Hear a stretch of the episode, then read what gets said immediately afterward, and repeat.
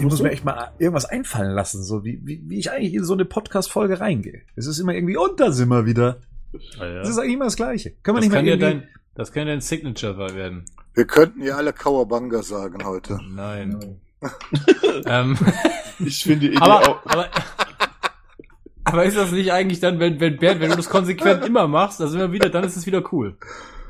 Ja, aber ich mach's das- ja eigentlich auch immer, aber es ist halt so boring. Es ist ja nichts Besonderes. Es ist ja nicht sowas wie äh, Wir sind herzlich was willkommen aus dem Bernd Cave oder irgendwie sowas. Ja, Ne? gut. Aber es ist besser wie andere, die. Welcher Podcast ist, wo man immer die, die lachende Ketchupflasche Henning oder wisst ihr, was Wolf meine? Fuß, Wolf? Fuß sagt jedes Mal am Ende, Ah, nee. bleiben sie sportlich. Ja, Das ist sein Signature. Ach nee, das ist Ding, Überleg das ist ja Radio Tatooine, wo halt immer jeder am Anfang erstmal einen Spitznamen War das bekommt. Rubenbau oder Fassbender, der mal gesagt hat, guten Abend allerseits. Das ist jetzt auch nicht spektakulär. Hat er trotzdem seine, hat er seine halbe Karriere mit aufgebaut. Na ja, gut, vielleicht können ja die Hörer einen Vorschlag machen in den Kommentaren. Ja. Erstmal herzlich willkommen zu Badcast Nummer 62. Ihr habt's ja alle schon gehört. Wir haben einerseits hier den Rico. Yes. Hi. Den Henning. Sehr gut zusammen. Und einen schlecht gelaunten Gerd. Der ist jetzt Oh. wieder besser gelaunt. Ach so. Okay. Ja, ja, ja, ja, ja. Wir haben äh, schon ein lustiges Vorgespräch äh, praktisch hinter uns, ähm, aber auch viele Themen vor uns. Wir wollen heute über The Batman sprechen. Wir wollen heute über die San Diego Comic Con sprechen. Wir wollen über äh, Gerds ähm, 4K Experience sprechen. Und ähm, ja, haben vielleicht noch das ein oder andere Bonusthema.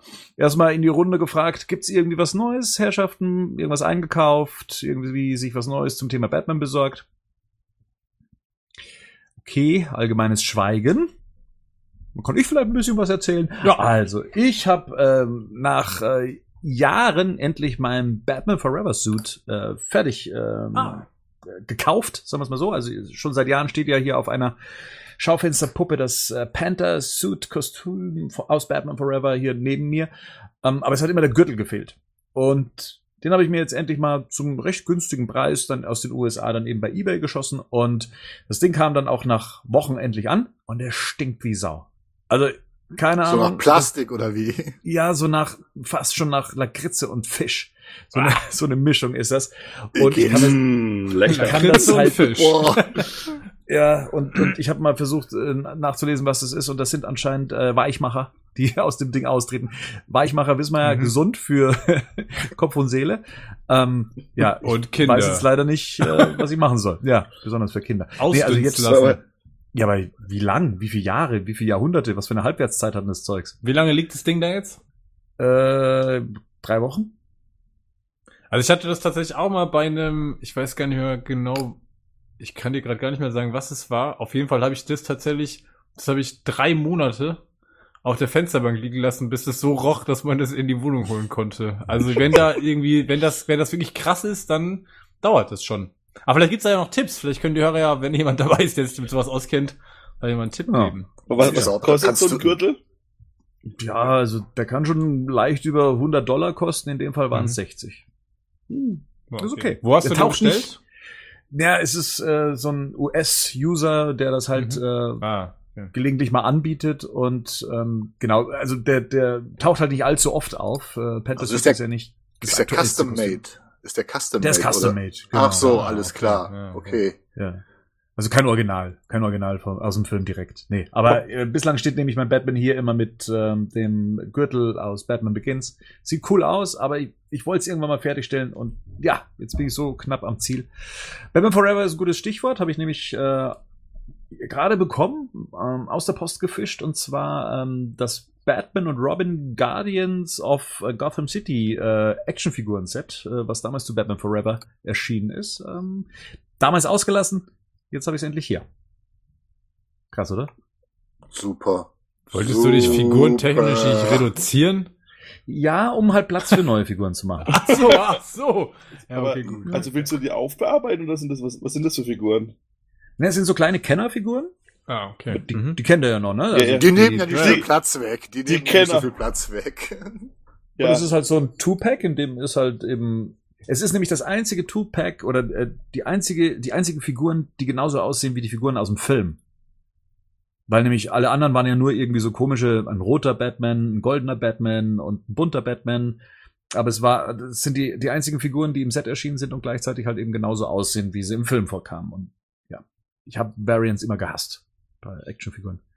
Ja, äh, brauche ich auch für eine Video-Review. Wenn ich mal dazu komme, eine Video-Review zu machen, dann äh, sind die ein Teil davon. Genau, das äh, ist es eigentlich. Ähm, ihr habt nichts Neues.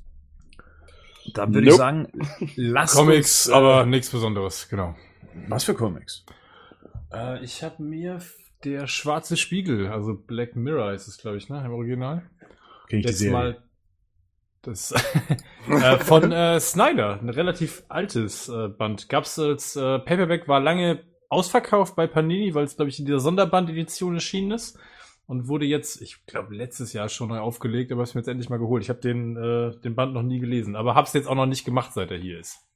Ja. Mhm. Ansonsten Cool. habe ich nichts bestellt. Nö. Fein, dann lasst uns über The Batman sprechen. Die Welt hat schon drüber gesprochen, weil es hat sich immer mehr verdichtet. Ähm, die Gerüchte waren soweit wahr. Robert Pattinson, kann man jetzt so sagen, ist unser neuer Batman-Darsteller. Äh, Matt Reeves, der Regisseur, hat ja auch per, was jetzt Instagram oder ist das Twitter? gewesen? Twitter, Twitter war Twitter. das. Mit drei Fledermäusen und einem Robert Pattinson-GIF ähm, darauf reagiert, dass wir jetzt einen neuen Batman-Darsteller haben. Unsere Meinung dazu haben wir ja schon geäußert. Ich bin gespannt, wie es weitergeht. Ähm, es gab dann noch so einen kleinen Hintergrundbericht ähm, bezüglich, wie es dann eben dazu kam oder was er noch dafür alles tun musste. Unter anderem ja ähm, im Casting in einem schon benutzten Batman-Kostüm äh, mal für ähm, Probeaufnahmen ähm, einen, einen Dialog wahrscheinlich aufführt. Kennen wir ja. Ähm, es gab ja auch so, so, so Aufnahmen von Christian Bale, wie er im Batman Forever Kostüm, ah, da ist es wieder, Batman Forever, zieht sich heute so ein bisschen durch, ähm, da eben seine Dialoge aus äh, Batman Begins aufsagen musste. Meint ihr, er hat jetzt eher so ein Dark Knight Kostüm angehabt oder ist es dann auch wieder so ein Batman Kostüm aus den Burton oder Schumacher Filmen, was zum Einsatz kommt? Also das von Affleck wird er wohl kaum reingepasst haben. Hm? Also, das, Das vermute ich auch.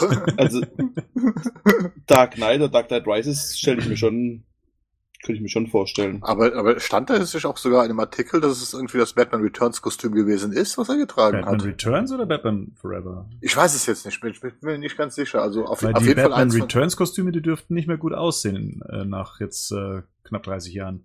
Weil da die Weichmacher langsam, ne? Die Weichmacher aus. Die, gehen- die gehen langsam raus. Ja. Ich finde, also, ich finde, es ja interessant, wenn man dann so aus mal ein paar Jahren dann sieht, wie das dann aussehen würde, weil es ja so, so einen leichten, gerade bei hier Henry Cavill, als er das Christopher Reeves ähnliches Kostüm angehabt, oder wahrscheinlich war es sogar seins. das war, An- das war das Reeve-Kostüm, ja, ja. Und, ähm, und das war, das dann schon cool aus, weil halt so ein bisschen so What If halt so ein bisschen wäre, ne? Ich generell würde das gern auf dem Bonusmaterial später sehen. Also das, das Na, genau. vermisse ich. Ne? Also dass mir das im Bonusmaterial mal so diese Testaufnahmen einfach zeigen würde. Wäre schon Jetzt haben wir klasse. ja schon gesagt, dass der Herr Pattinson ja eher so einen schlachsigen Körperbau hat, also eher ein drahtiger Typ. Ich weiß gar nicht, ob er so viel Muskelmasse zulegen kann. Muss man ja auch oft nicht, weil ja diese Kostüme ja die Muskeln schon mitbringen. Ähm, aber wenn wir schon über das Kostüm sprechen, was würdet ihr euch denn für ein Kostüm wünschen? Mal abseits dessen, ob er jetzt irgendwie eine jüngere Affleck-Version ist oder eine eigenständige äh, Version. Und wenn ihr jetzt auch so Reeves Filme kennt und seine Art zu arbeiten, meint ihr, dass das eher Richtung Comic geht oder dass das wieder so eine so eine Batman Begins ähm, selbstgebaute Kostümvariante ist, die mehr aus, weiß ich nicht, zusammengeschustert und, und selbst zusammengebaut wird? Was, was wünscht ihr euch für ein Kostüm für The Batman? Hm. Also, ich sage es mal so. Äh, ich würde mir natürlich wünschen, dass es so ein bisschen in die ähm, Snyder-Richtung geht. Also, dass, dass es wirklich aussieht, als ob es Stoff gemacht ist, selbst gemacht.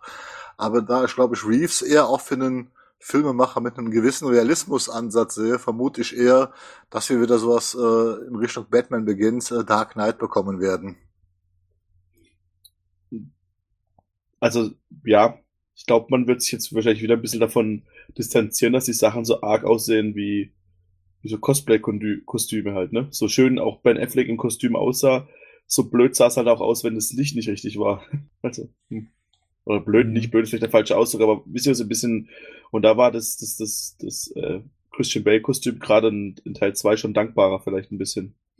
Ah, weiß ich nicht. Also ich finde Batman bei Licht, wir haben da schon drüber gesprochen, Ja, ist bisschen generell schwierig, ne? Genau, aber, aber so ein ist schwierig. Suit ist immer noch irgendwie, ja, ich, ja, das ist generell schwierig. Ja, Ich glaub, okay, Tactical Suit ist vielleicht, genau, das würde ich auch sagen, der ist auf jeden Fall ein bisschen, Das ist ähm, dankbar. Ja, Batman ist bei Tageslicht ist so und so schwierig, klar. Genau. Aber ja, ja, ist schwierig. Ja. Würdet ihr denn, was würdet ihr denn, ähm, ganz schwarz oder Hm. doch äh, eher mit Grau versetzt? Das ist ja auch immer so eine Frage. Ich gehe jetzt mal einfach davon aus, wäre jetzt meine Annahme, wir werden jetzt nichts Buntes sehen. Also es wird jetzt kein klassisch, es wird nichts mit Blau sein. Ich glaube einfach, dass Rainbow das filmisch, genau. ich glaube generell, dass egal wie es farblich ist, ich glaube, dass ich mag ja den klassischen Comic Batman mit Blau und Grau. Ich mag das, aber ich glaube, dass das im Film einfach auch nicht funktioniert. Also So. in den Animated-Film macht man das jetzt ja wieder, ne? Ja, also genau. Im, im Turtles-Film ist es jetzt so und auch Genau. in dem Hush hat er auch jetzt eine blaue Genau, Maske. da auf, kommen wir nachher nochmal zu. Ich Ja. glaube tatsächlich aber, dass das in dem Realfilm Meine ich, nicht, ja. wirklich, nicht wirklich funktionieren wird. Von daher wäre meine Frage eher so ein bisschen, werdet ihr ganz bei Schwarz, also eher, ich sag mal, Richtung Keaton oder diesen so ein, so ein grau Anthrazit-Ansatz? Ich meine, selbst äh, Bale war ja jetzt ja nicht komplett nur in Schwarz gekleidet. Hm. Also ich habe mich ja im Zuge von 30 Jahre Tim Burtons Batman ja jetzt wieder sehr stark mit, mit der Figur beschäftigt und ich muss halt einfach sagen, ich liebe diese Schwarz-Gelb-Kombination. Ja. Es ist, ist einfach, weiß ich nicht, hat sich bei mir so eingebrannt und wenn ich es immer wieder sehe, sage ich, wow, genau das ist das, was für mich Batman ausmacht. Aber ich habe es ja schon mal äh, gesagt in der Vergangenheit, dass mich ja dieses Batman Earth One Kostüm Mhm. ähm, dass ich das sehr stark finde, eigentlich auch. Das gefällt mir so vom, vom Aufbau her, diese Mischung aus, aus Comic-affin und, und gleichzeitig aber auch realistisch. Und das wiederum, äh, das glaube ich, braucht paar, äh, paar farbliche äh, Akzente, sage ich jetzt mal, oder so ein paar Facetten in, in den dunklen Farben, um als Kostüm erkannt zu werden. Ähm, aber grundsätzlich, ich bin immer für die, für die Schwarzkombi. Macht für mich auch am meisten Sinn als dunkler Ritter, der Ja. Mit sich äh, in dunklen. Gassen äh, versteckt. Ich will auf jeden Fall ein gelbes Oval. Hm. Ja, es- ich wollte Um auch Da bin ich für. Da bin ich dafür, ja. Das will ich auf jeden Fall. Das, das Ding ist halt, dann ist halt schon wieder ein bisschen blöd, im Dunkeln halt rumzustehen, wenn du so ein leuchtend gelbes Ding halt anders, ne? Ja, das ist halt aber- wie, das ist halt wie so ein Katzenauge halt, ne? Ja, Also total. Aber, aber war das nicht irgendwann auch mal, es ist doch auch in voll vielen Comics und auch sinnhaft erklärt, dass man sagt, genau da will er ja im Prinzip eigentlich auch im Zweifelsfall auch die Schüsse hinleiten, ne? Weil das die gepanzerte Stelle ist. Wenn man sowas machen würde, würde es tatsächlich auch gar nicht mal unrealistisch. Ich, fänd- Ja. ich fände ja ein freistehendes Bettsymbol mit einer gelben Umrandung schön. Oh, nee, bitte. Aber Ich soweit was ich, schön finde. Ne? Ja, ja, ist ja okay, aber nö, bitte. aber soweit, so, soweit ich weiß, haben sie doch mal versucht zu erklären in dem Comic, dass das gelbe Symbol, das hat er quasi getragen, äh, wie er auch mit der Polizei zusammengearbeitet hat, äh, um ihn da besser kenntlich zu machen, während er halt äh, vorher und ja auch in Dark, äh, Dark Knight Returns dann später wieder nur das schwarze Symbol trägt. Das ist ja bei Dark Knight Returns am Anfang auch, hat er ja noch das gelb-schwarze Symbol und im Verlauf des Comics wird das ja dann zu dem schwarzen Symbol. Ich meine, das hätte ich irgendwo mal gelesen. Ich glaube, Miller hat sich das so ausgedacht, dass dieses gelbe Symbol äh, quasi für die Polizei gedacht ist, damit sie ihn noch erkennen und also notfalls nicht auf ihn schießt. Das, ist, das kommt halt auch immer so ein bisschen drauf an, wo die Richtung halt hingeht, ne, von dem Film. Also, Ja. will man dann auch, das fängt ja schon bei Gotham City an, wird es dann eher, ich meine, gibt's Zeppeline, wird es alles so ein bisschen dieses, dieses Steampunk-hafte vielleicht an, so wie Batman halt auch sein kann. So, oder ist es halt alles ultra realistisch? Und ich glaube, man tut sich vielleicht einen Gefallen, wenn man es nicht nochmal ultra realistisch macht. Absolut. Also da wäre ich auch stark dafür. Die Tendenz ist doch bei Comic-Verfilmungen jetzt so nah ans Ursprungsmaterial wie, wie möglich zu gehen, oder? Wenn man sich die ganzen Marvel-Filme anguckt, versucht man ja schon recht nah an das zu kommen, wie es die Zeich zeichnerische Vorlage ja auch hergibt. Ähm, und gut, bei, den bei, bei Wonder Woman ebenfalls Aquaman hat man es auch geschafft. Ähm, also ich kann mir gut vorstellen, dass man versucht, an das aktuelle Batman-Kostüm dran zu kommen, was eben auch in den Comics Verwendung findet. Wie sieht's denn da gerade aus? Weiterhin schwarzes Batman-Logo, glaube ich, ne? Ja, ist, äh, äh, schwarzes Batman. Ja, und hat auch wieder ähm, äh, ja so, so ein Look, den ich eigentlich gar nicht mehr schlecht finde. Also ähm, es sieht also immer noch aus wie ein Stoffkostüm, aber äh, es wird so gezeichnet, als ob er darunter wirklich eine Panzerung trägt. ne? Also es hat also so abgesetzte Nähte auch äh, äh, an den Gelenken und so weiter. Und das ist eigentlich ein Look, der ist ja auch, glaube ich, der dunkle Prinz zum Beispiel äh, vom Kostüm. Den finde ich eigentlich gar nicht mal so schlecht. Also, dass man sieht, dass er auf jeden Fall irgendwie eine Art Schutz äh, äh, unter dem Stoff trägt. Was, was sagt ihr? Wieder Waschbär oder weiße Augen diesmal? Waschbär. Sicher? Ich bin mir relativ sicher. Also ich würde es mir gerne wünschen, weil ich mag halt keinen blinden Batman. Ich glaube einfach, die werden wieder auf die Augen gehen. Das hat ja auch schon äh, äh, Burton gesagt. Äh, äh, er brauchte dieses Spiel von den Augen, damit äh, Batman in der Maske überhaupt so eine Form von Mimik hat. Und wenn man jetzt die Augen noch ganz weiß macht, ähm, glaube ich nicht, dass das wirklich gut aussieht. Ja, das, Du, das, ja. das, also das glaube ich erstens nicht. Und ich glaube halt, ich meine, bei Spider-Man haben sie es auch irgendwie hinbekommen, dass es irgendwie ganz cool aussieht. Das erste Mal. der hat, das, der hat animierte Augen. Ich ja, wollte ja, gerade ja, sagen, ja, aber, aber das, das Ding ist halt, du hast jetzt halt jetzt in den letzten drei Jahren irgendwie 14, ja, das sind halt viele Batman gehabt in den letzten zehn Jahren. Und du musst ja schon das so ein bisschen machen, dass es ein bisschen abhebt, dass es ein bisschen anders ist. Und was du jetzt halt immer hattest, waren halt keine weißen Augen. Ja, aber ich glaube, du nimmst einfach der Figur und du nimmst dem Schauspieler ja, dann nimmst du mir jede, je, quasi jede Ausdruckmöglichkeit. Also wenn die Augen nicht mehr da sind, ganz schwierig. Ich glaube, das funktioniert einfach in einem Realfilm nicht wirklich. Und das ist ja auch bei Spider-Man gut, klar, der hat ja eine, eine, eine komplette Maske über das Gesicht. Äh, aber ich finde, das sieht zum Beispiel auch bei Homecoming teilweise, klar, die haben dem jetzt seine Mimik auf die Maske drauf äh, animiert, aber es sieht schon merkwürdig aus. Also Na, Weil- also, also, es Und- ist bess, besser, als wenn es halt immer, wenn, halt, wenn du dort gar nichts hast, also finde ich zumindest. Wenn du gar keine, gerade bei Spider-Man, klar hast du die ganze Maske, aber das gleiche ist ja auch bei, ich meine, Deadpool ist ja das andere, wo man auch lange nicht, bevor der Film rausgekommen ist, hat man dann sich gefragt, ähm, wie sie es machen, dann ist es halt animiert. Natürlich ist es bei so, bei so eher lustigen Figuren vielleicht besser, aber ich, ich meine ja nur, vielleicht überlegt man sich immer, was man nochmal diesmal anders machen könnte, oder das werden die jetzt sicherlich auch machen. Und so eine bisschen spitzere Maske mit weißen Augen kann auch gerade im Dunkeln auch cool aussehen. Spitz ist auch ein Stichwort. Ähm, oft wird ja nach der Ohrenlänge gefragt. Habt ihr da so eine Wunschlänge? Also bei, bei Affleck waren sie ja dann doch eher kürzer angelegt. Ähm, Clooney, glaube ich, hatte die längsten. ich glaub, ja. das hört sich jetzt sehr merkwürdig an, ja. Mhm. Also ich fand den Tactical Suit fand ich eigentlich einen ganz guten Kompromiss, weil da die Ohren, Ohren ein bisschen länger waren von ähm, hier Justice League. Deshalb fand ich eigentlich ganz gut, das hat mir ganz gut gefallen. Waren die wirklich länger? Nur die waren halt Ja, auch ich so glaub mehr auch. vor, die waren so ein bisschen mehr vorgehoben, oder nicht? Also ich gucke mir hier gerade auf, ich gucke mir gerade die Suits nebenher an und die von den Tactical Suit, das sah halt schon ein bisschen länger und halt besser ausgearbeitet aus.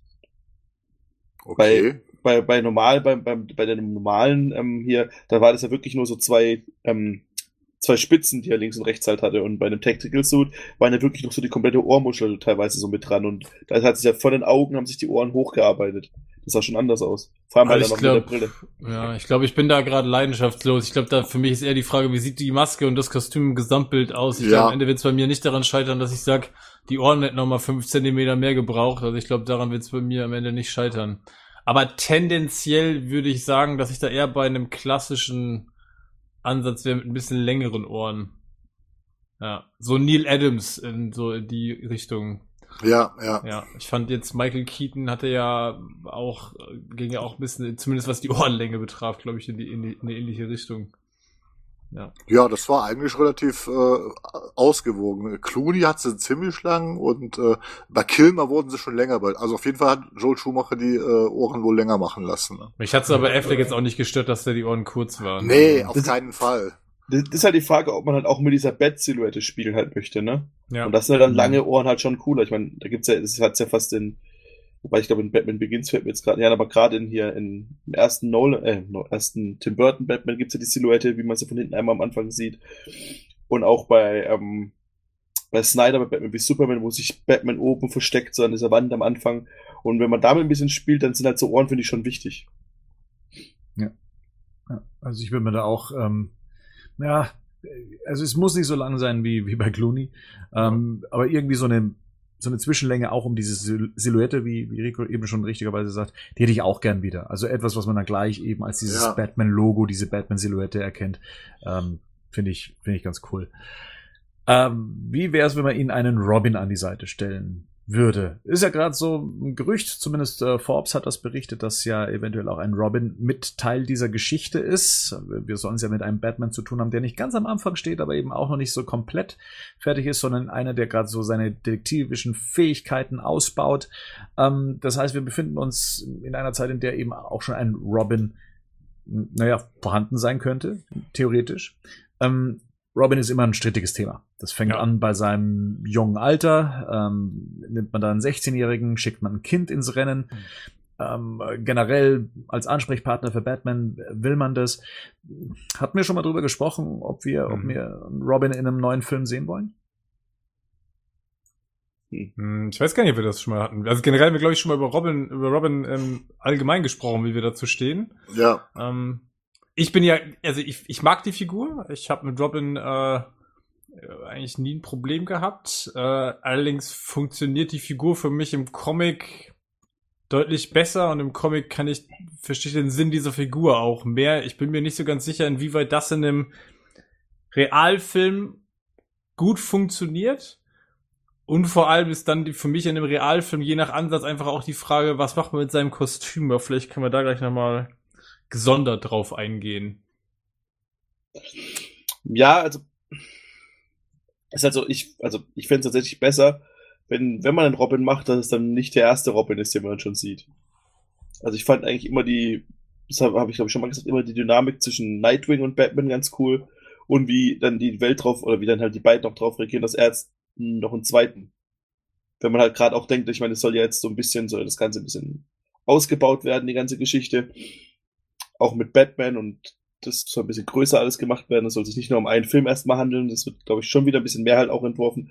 Und dann von Anfang an den ersten Robin, ich hätte dann lieber schon gerne vielleicht einen zweiten oder so. Das muss dann auch nicht unbedingt dann hier ähm, Jason Todd sein, aber wisst ihr so ein bisschen, was ich meine? So durch dieses ja. jetzt ja. dass es das schon mal gab irgendwie und wie dann Batman darauf reagiert oder wie dann auch Nightwing darauf reagiert, dass es die Figur wieder gibt. Ich glaube, das wird es einfacher machen zu erzählen, wie jetzt mhm. irgendwie den ersten Film zu zeigen und dann auch, dann auch wie er den ersten Robin rekrutiert. So. Ich finde das eigentlich bei Titans gut gelöst. Also da hat es für mich gut funktioniert. Da haben wir es ja mit einem älteren Robin zu tun und eben einem neuen, mehr jugendlichen ähm, Robin. Da wurde eben auch ein neuer eingeführt. Äh, man hat aber auch die Hintergrundgeschichte von Dick Grayson gesehen und irgendwie war das schon sehr glaubhaft dargestellt, dass das äh, irgendwie funktioniert. Jetzt ähm, gab es sowas ja eigentlich in der Umsetzung eher in einem anderen Film, wie zum Beispiel Kick-Ass, in dem dann tatsächlich mal ein Kind ähm, so der Sidekick äh, war und dementsprechend auch hart dargestellt wurde. Gerd, hättest du ein Problem damit, wenn wenn es jetzt wirklich ein Zwölfjähriger wäre, der, äh, der Batman an die Seite gestellt wird? Jetzt mal abgesehen von, naja, nee, hättest du ein Problem damit? Nö, da hätte ich jetzt überhaupt kein Problem mit. Ich habe also auch generell mit der Robin-Figur kein Problem. Äh, und ich bin zum Beispiel auch der Meinung, äh, dass der in den Filmen, also in Batman Forever und Batman Robin auch einfach verschenkt wurde, weil das halt da so reingequetscht worden ist. Und da sehe ich halt aber äh, so, so ein bisschen die Gefahr, wenn die jetzt eine Trilogie machen, wie sie es planen, und diese Figur Robin einführen, aber ihn als Heldenfleisch sich für den zweiten Film aufsparen. Das heißt, dass sie die auch langsam charakterlich aufbauen können, dass das Ganze nicht so gehetzt wird, äh, bin ich immer dafür und ich bin auch der Meinung, auch weil es auch in den Comics so ist, natürlich ist es ein Kind und der bekämpft Verbrecher und auch, dann muss auch der zwölfjährige Junge ein Badass sein, damit er Verbrecher bekämpfen kann. Ne? Also dann sollte man es auch schon so realistisch wie möglich darstellen. Aber ich, äh, ich weiß nicht, das ist so ein Punkt für mich, wenn wir da jetzt gerade sind, damit hätte ich schon meine Probleme. Also, wenn man Warum? das, wenn man das runterbricht, ist die Tatsache oder ist das, was Batman da macht, wenn wir über einen Zwölfjährigen sprechen, ist eigentlich ein No-Go. So. Das ist ein absolutes ja, No-Go. Stell mal vor, ihr in der Nachbarschaft will mitkriegen, wie einer seinen Sohn irgendwie zu einem Ninja-Kämpfer ausbildet und dem sagt, pass mal auf, wenn er abends der Typ nicht macht, was er machen soll, dann haust du ihm auf die Fresse. So, ja, aber da meinen wir das in den Comics okay. Ja, genau, aber ich sag ja gerade, das ist ja genau das Problem. Ich glaube, in Comics, wir hatten das schon mal bei diesen ganzen Töten und irgendwie, ne, ich glaube, im Comic funktioniert viel, funktionieren viele Dinge und man nimmt viele Dinge hin, die ich in der Realverfilmung, wo ich sagen würde, hm, habe ich meine Schwierigkeiten mit. Zumal jetzt die Frage ist, wie baue ich es auf? Zwölf ist schon krass. So, also wenn wir jetzt bei Kick-Ass gerade waren, wenn das so eine Hit-Girl-Nummer wird, boah, die finde ich schwierig. Also finde auch die Figur von irgendwie, wie heißt ihr Papa da in Kick-Ass? Nicolas Cage, ja, ja, ja. Big Daddy. Ja, Nee, Big Daddy. Big Daddy. Ja, genau, jetzt, Big Daddy. Ist jetzt keine besonders positive Figur. Ja, aber, Ja, das, aber das, das ist wieder beim Thema, was Bernd vorhin gemeint hat und auch wie halt jetzt auch Comic-Ausrüstung, wie sie sich verändert haben. Und dass heute halt auch man eher versucht, an halt an, an die Ja. Figur und wie halt Sachen mal, also die, an die ursprüngliche Idee der Figur zu gehen. Und ja klar, du hast recht, das ist schwierig, wenn man, wenn ein Kind, wenn man einem Kind beibringt, das muss auf die Fresse hauen, wenn es nicht kriegt, was ist, aber wenn man das halt alles in einem Comic-Universum, wo es irgendwie ein bisschen logisch ist, das, das soll halt nicht die reale Welt abbilden. Die reale Welt haben wir versucht mit Nolan schon zu haben. Sowas muss jetzt nicht nochmal passieren. Also wenn es in der Welt funktioniert, dann, ich meine, bei, wie alt ist denn der Robin in den, in, in, in, in den Arkham-Spielen?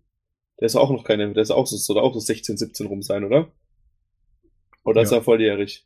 Sowas halt. Ja, Ahnung. für mich ist aber 16, 17 nicht 12. Also, ne? Ja, Und ich Ja, mein, aber der ist halt auch schon ein paar Jahre. Aber, äh, aber, aber ja, Ja, klar. Wenn wir das jetzt dramaturgisch aufziehen, ist genau das für mich die Frage. Für mich wäre die Frage, mit welcher Intention zieht sich überhaupt Batman einen Robin ran? Also was ist die Motivation dahinter? So, und deswegen habe ich, hätte ich damit ein Problem, wenn das Ding gesetzt wird und gesagt wird, okay, der ist da, wenn das dann ein Zwölfjähriger ist, würde ich mich schon fragen, okay, wieso ist der überhaupt da? So, wie lange hat jetzt eine Ausbildung gedauert? So, hat der jetzt angefangen, als, als der neun war, den zu trainieren? So, und warum überhaupt? Also, das ist so ein bisschen, ich glaube, wenn du das als Origin aufziehst und irgendwie glaubhaft und sinnhaft erklärst, warum im Zweifelsfall Batman sich dazu entscheidet, äh, einen Jugendlichen zu trainieren und den zum Verbrechensbekämpfer auszubilden, okay.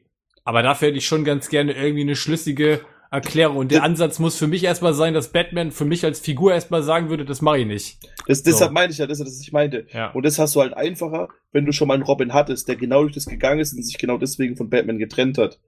Und dann auch erst wieder warum macht das Batman jetzt nochmal?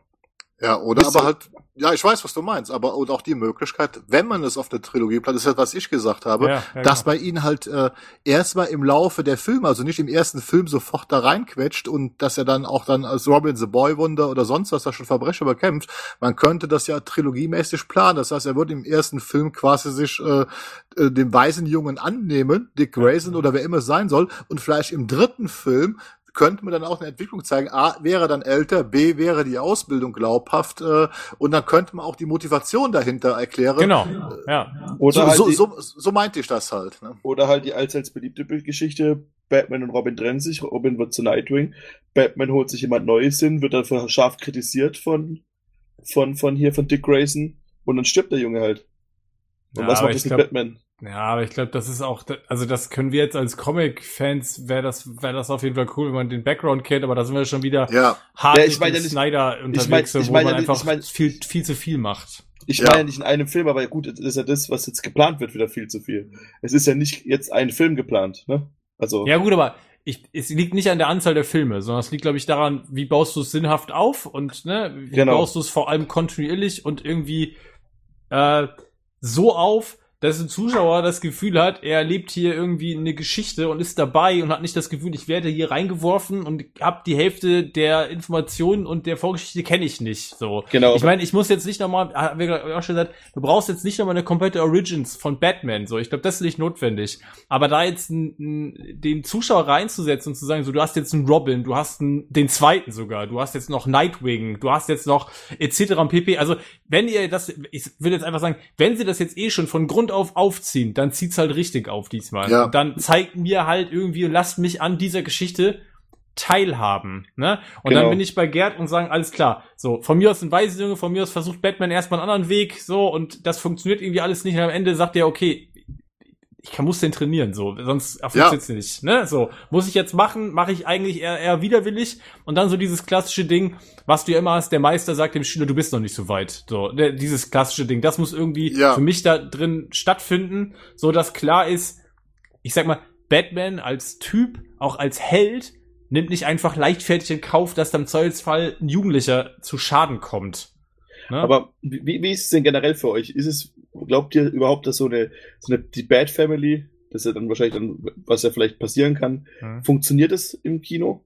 Können wir gerade noch mal kurz noch Bernd zu Robin hören? Das würde mich noch mal interessieren. ja.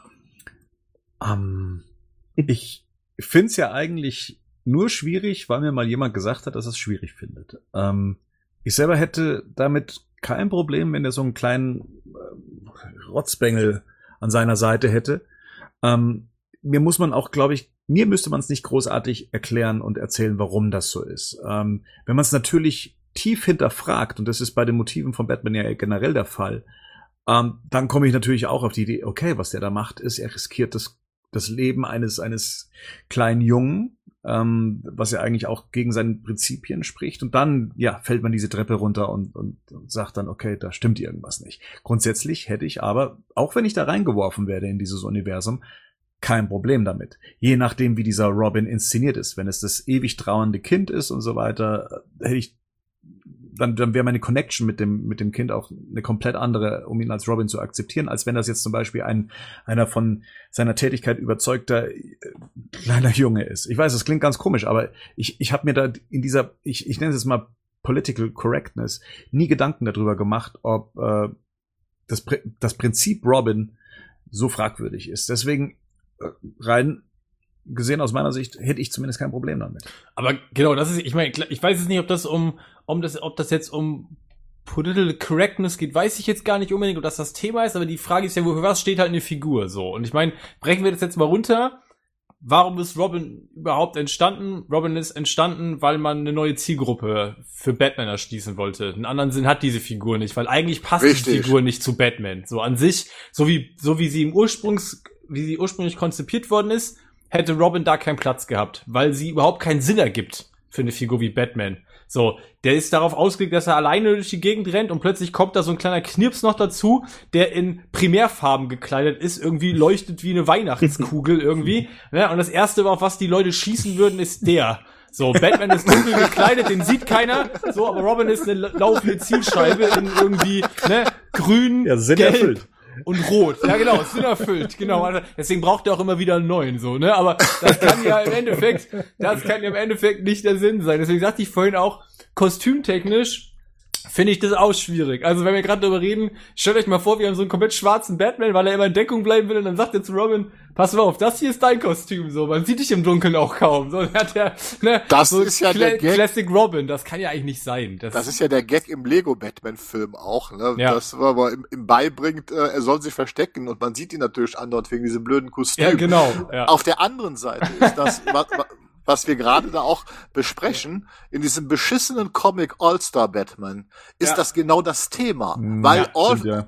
Alfred ja die ganze Zeit äh, das Ja. kritisiert, was Bruce Wayne da veranstaltet, äh, vor allen Dingen mit der Brutalität, wo Bruce Wayne diesen Robin sich heranzieht. Ne? Äh, und äh, ich glaube, es gibt sogar einen Dialog, wo äh, Alfred so Mhm. sagt, dass er den quasi als Kanonenfutter äh, benutzen möchte. Ja, ne? Es ist also äh, das ist also nicht äh, äh, tatsächlich nicht unbedenklich. Und natürlich hast du recht. Die Figur ist damals, ich glaube, nach äh, ein, anderthalb Jahren eingeführt worden, weil die Batman-Comics als zu düster, zu erwachsen galten und man wollte ja familienfreundlicher und auch die äh, Kids erreichen. Äh, und mit der Einführung von Robin hörte Batman ja auch auf zu töten in den Comics. Das ist, halt- da hatte sich ja das ganze Bild gewandelt. Ne? Äh, quasi von einer Ausgabe zur anderen wurde der von der Gewalt zurückgenommen und familienfreundlicher halt mit diesem fröhlichen kleinen Jungen. Ne? Das ist Aber sehr, sehr schwierig. also ja, nach wie vor, glaubt ihr nicht, dass es trotzdem, also wenn man die Figur, und ich glaube, und wenn die Figur deutlich unterrepräsentiert ist in den Comics oder in den, in den Comic-Verfilmungen, vor allem in den Realverfilmungen, dann ist es ja wohl Robin. So, ich meine, du hast irgendwie Ja. den zehnten Joker und jeder, der Batman kennt, kennt auch Robin. So, also ich meine, das ist wahrscheinlich eine der ikonischsten Comicfiguren. Und ich glaube, verdient hat das, ja, verdient hat also, das auf jeden und, Fall. Und es muss natürlich eine Möglichkeit geben, dass aber es, man muss halt auch noch irgendwie, also eine Möglichkeit geben, das so zu schaffen, dass es Sinn macht. Aber ich glaube halt, dass man vielleicht halt auch dann irgendwann dem Ganzen auch zugesteht, dass es halt auch ein Comic ist. Ja, Also klar. wenn man halt sich diesen Ultra, wenn man sich diesen Ultra realistisch und man kann ja schon, es gibt ja schon so, so, so, so Storybeats, die auch Spaß machen und die auch funktionieren können. Wie das einfach, diese, allein diese Geschichte, dass ähm, ähm, Batman sich selber in Robin sieht. Und ihm halt quasi Ja. mit der Wut, die er all die Jahre in sich Ja. hatte, ihm helfen will damit. Absolut. Und dass es halt Ich- nicht so darum geht, dass er halt irgendwie Leuten auf die Fresse haut. So, Ja, also- natürlich. Das war ja vorhin noch zugespitzt, das wisst Ja, ihr ja, ja. aber ich, ich, ich weiß schon, aber ja. es, geht, es geht ja schon so ein bisschen auch, und ich glaube halt, um was man halt mit Robin halt auch schafft, Batman zu so einer bisschen auch einer, so einer likable Figur halt zu machen für einen Zuschauer. Ja, klar, genau. Also, weil er dann Also- nicht mehr der größte Grübler und Schweiger ist, ne? Äh. Aber das ist ja genau der Punkt. Das hängt aber dann davon ab, wie ist die Beziehungsdynamik zwischen den Genau. beiden und was ist Robin halt für eine Figur. Und ich habe ja nur vorhin gesagt, ich will da nur keinen Zwölfjährigen sehen, im Zweifelsfall. Also das finde ich 13. auch, ja, ja finde ich jetzt auch tatsächlich für irgendwelche äh, etwaigen Kampfszenen nicht besonders realistisch. Ja, klar, Aber da das sollte er denn sein? Da, keine Ahnung, ich will da auf jeden Fall kein Damien Wayne rumspringen haben. Ja, aber- so ein Kinder-Ninja, der irgendwie ne, alle kalt macht, so. Du Aber- denkst, okay, das aber- kann ich, will ich nicht sehen. aber willst du einen 30-jährigen Chris O'Donnell dann, der Robin Wie alt war Chris O'Donnell damals eigentlich? Der sah auf jeden Fall Oh. älter aus, als er war, oder? Ich glaube, Mitte 20 war der, ne? Wie er Ach so. die Robin-Rolle angenommen hat. Also er ist äh, 70 geboren und dann muss er dann 94. 26. Ja. Also Ja. 24, 26 so ungefähr. Ja, also Mitte 20 war er da. Weil ich meine, ich meine, das Forever da- ist von 95, ne? 95. Genau, aber Batman Forever ist 94 Ja. gedreht, genau. Ja, okay, genau. Also 24, 25. ich meine, 16 wäre ein gutes Alter, oder? Zum Beispiel jetzt. Weil das ist so die, das Alter, was Spider-Man eigentlich immer hat. Ja. Und er Ja, macht ja im Prinzip auch nichts anderes, außer Leute verklopfen. Kann ich aber schon besser mit leben als mit einem Zwölfjährigen. So, Ja, also, ne? Ja, ja. ich verstehe schon.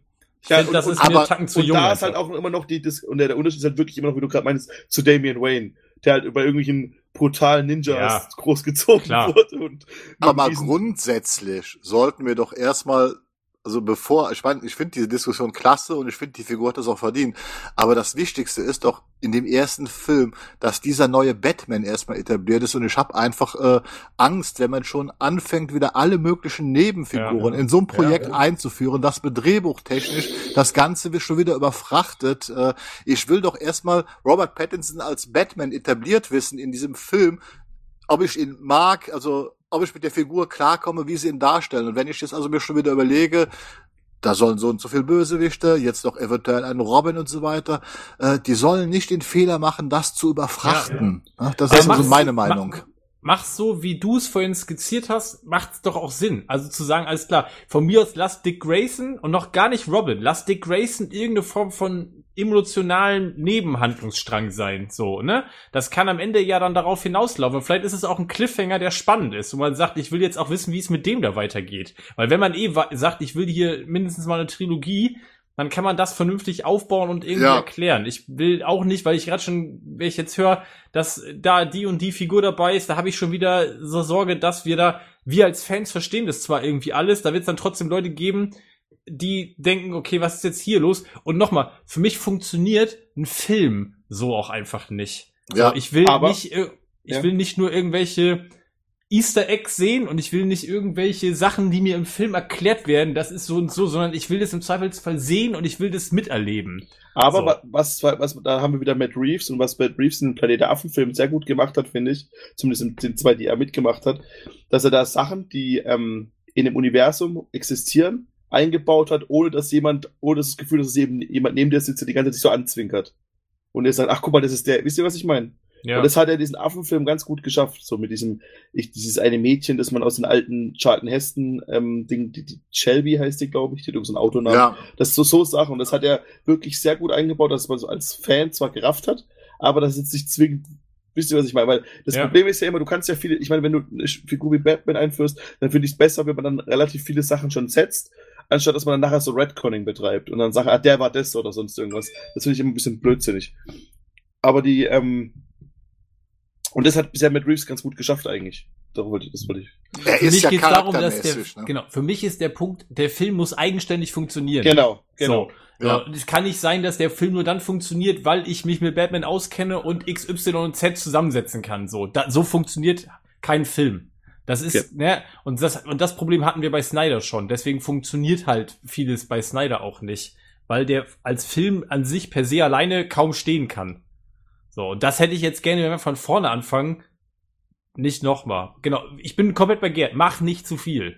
Mach halt eins nach dem anderen, setz es aufeinander und bau Film. es, von, und bau es vernünftig zusammen. Genau, und erzähl, erzähl eine gute Geschichte. Richtig. So, ne? Also, Matt Reeves, mach doch einfach mal einen guten Film. genau. Kann ja nicht so schwer sein.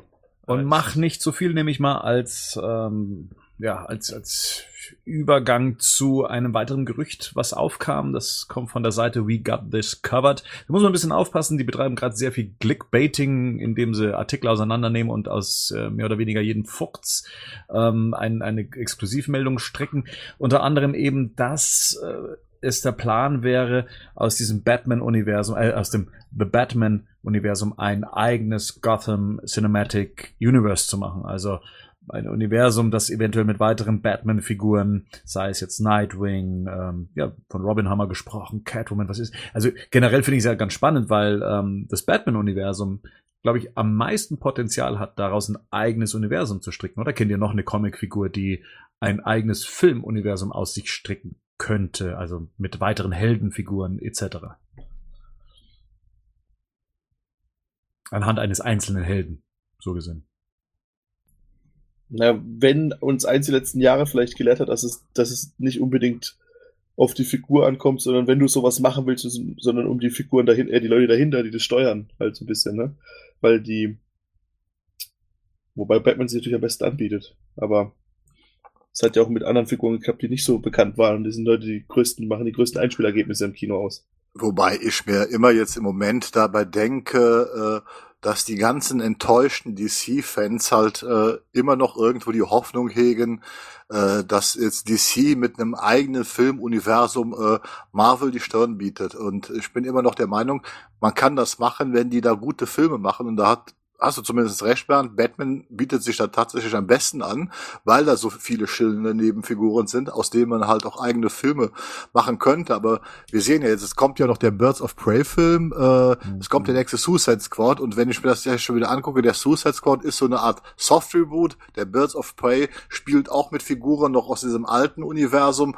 Äh, dann müsste man jetzt anfangen, quasi das auch wieder neu zu machen und dann in dieses Universum integrieren. Ich glaube aber auch nicht, dass das Matt Reeves wirklich großer Plan ist. Ich glaube, äh, wenn, wird er uns wahrscheinlich eine, eine tolle Batman-Trilogie bieten und ja. eventuell innerhalb dieser Batman-Filme halt bestimmte Figuren im Vordergrund stellen. Aber da muss jetzt nicht schon wieder sofort ein neues Universum entstehen. Also ganz ehrlich, lieber gute Filme Gebe als... Ich dir recht.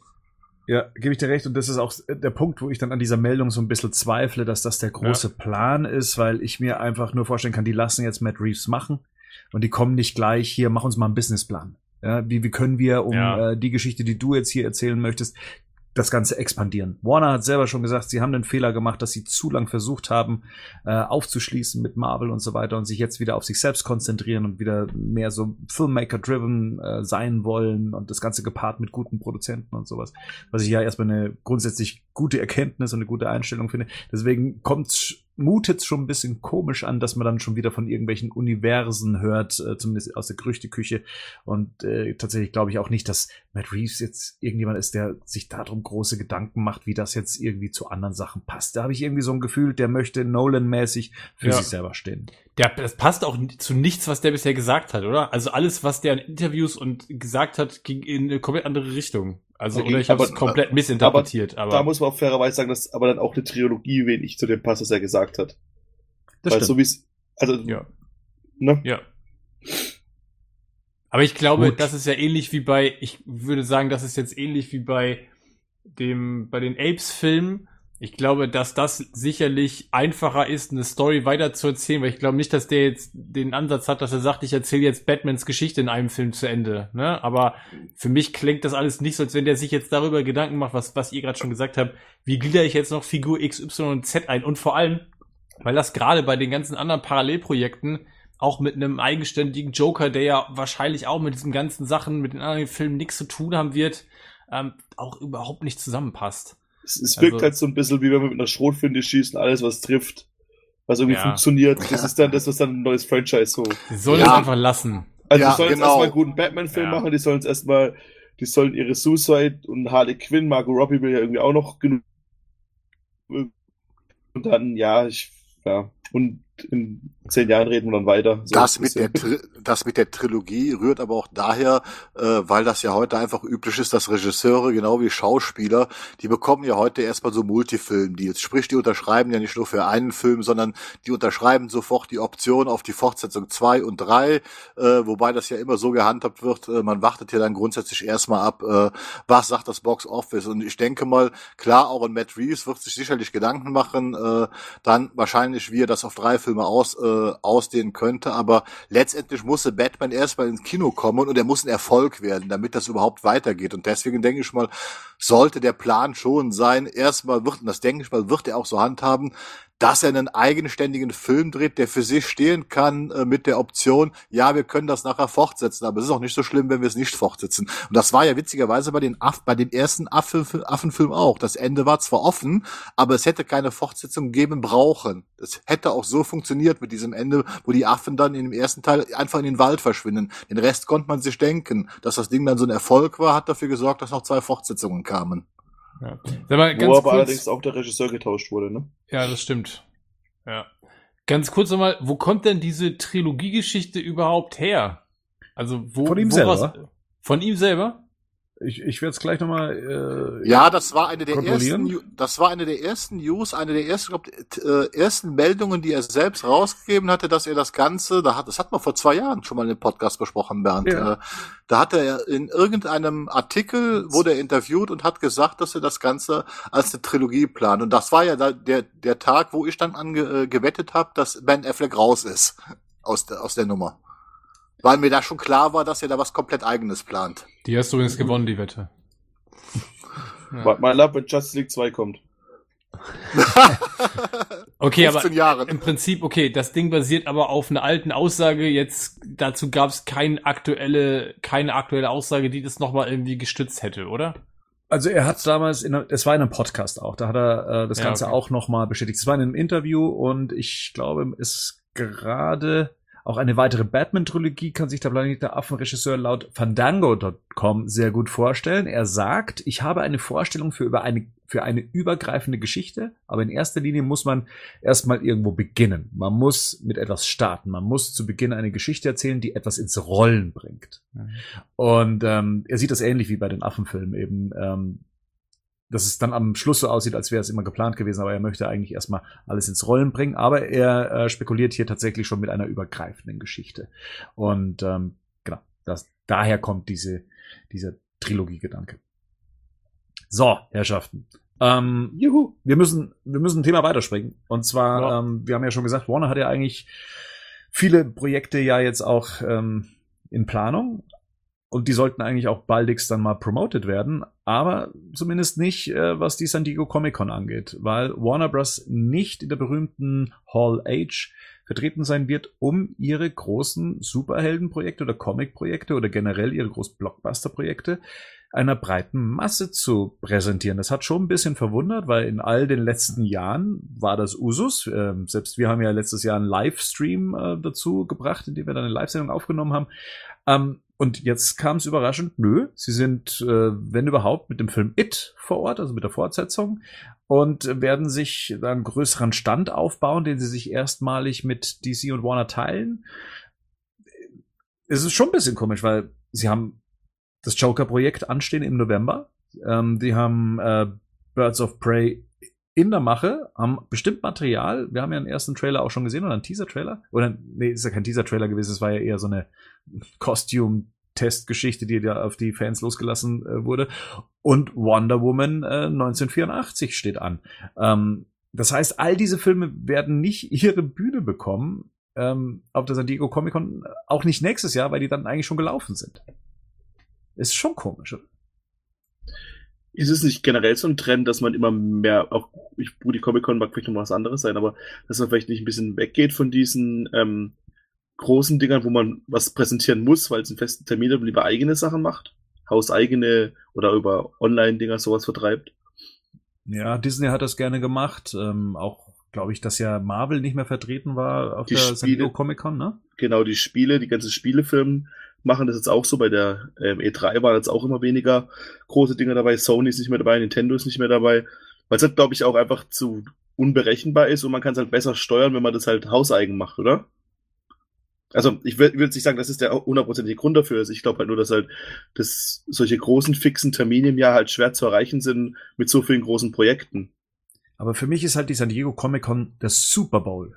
Ja, das ist da, wo die Leute ihre Werbung schalten wollen, da wo jeder über dieses Zeugs spricht, da wo ein erwartungsvolles Publikum ja. da sitzt und du erreichst wahrscheinlich selten so viele gleichzeitig auch mit einem Hype wie äh, zu dem Zeitpunkt. Ist es nicht aber in, in Zeiten von YouTube und YouTube ähm, wo die Videos da rausgehauen werden, ist es nicht viel einfacher und viel punktueller. Also vielleicht, also vielleicht nicht, aber halt so Sachen rauszuhauen, wie wenn du es jetzt halt auf so eine, auf so eine Messe machst, wo du einen Arsch voll Geld bezahlst für die, dass du überhaupt dort sein darfst und so weiter und so fort. Und der Unterschied vielleicht nicht so viel kleiner ist, wie wenn du es einfach so machst, weil, wie gesagt, das, du hast schon gesagt, Disney hat ihre eigene Expo. Jetzt hier, ähm, Warner Brothers und DC sind nicht mehr dabei. Ich weiß nicht, ihr habt äh, im Vorgespräch haben wir über die E3 gesprochen. Also das ist ja auch ein Event, äh, werden die Trailer rausgehauen, die Ankündigungen kommen, da gibt sich der eine Entwickler die andere Klinke in die Hand. Man würde doch da gar nicht drüber sprechen, wenn dieser Trailer irgendwo verschluckt wird, oder?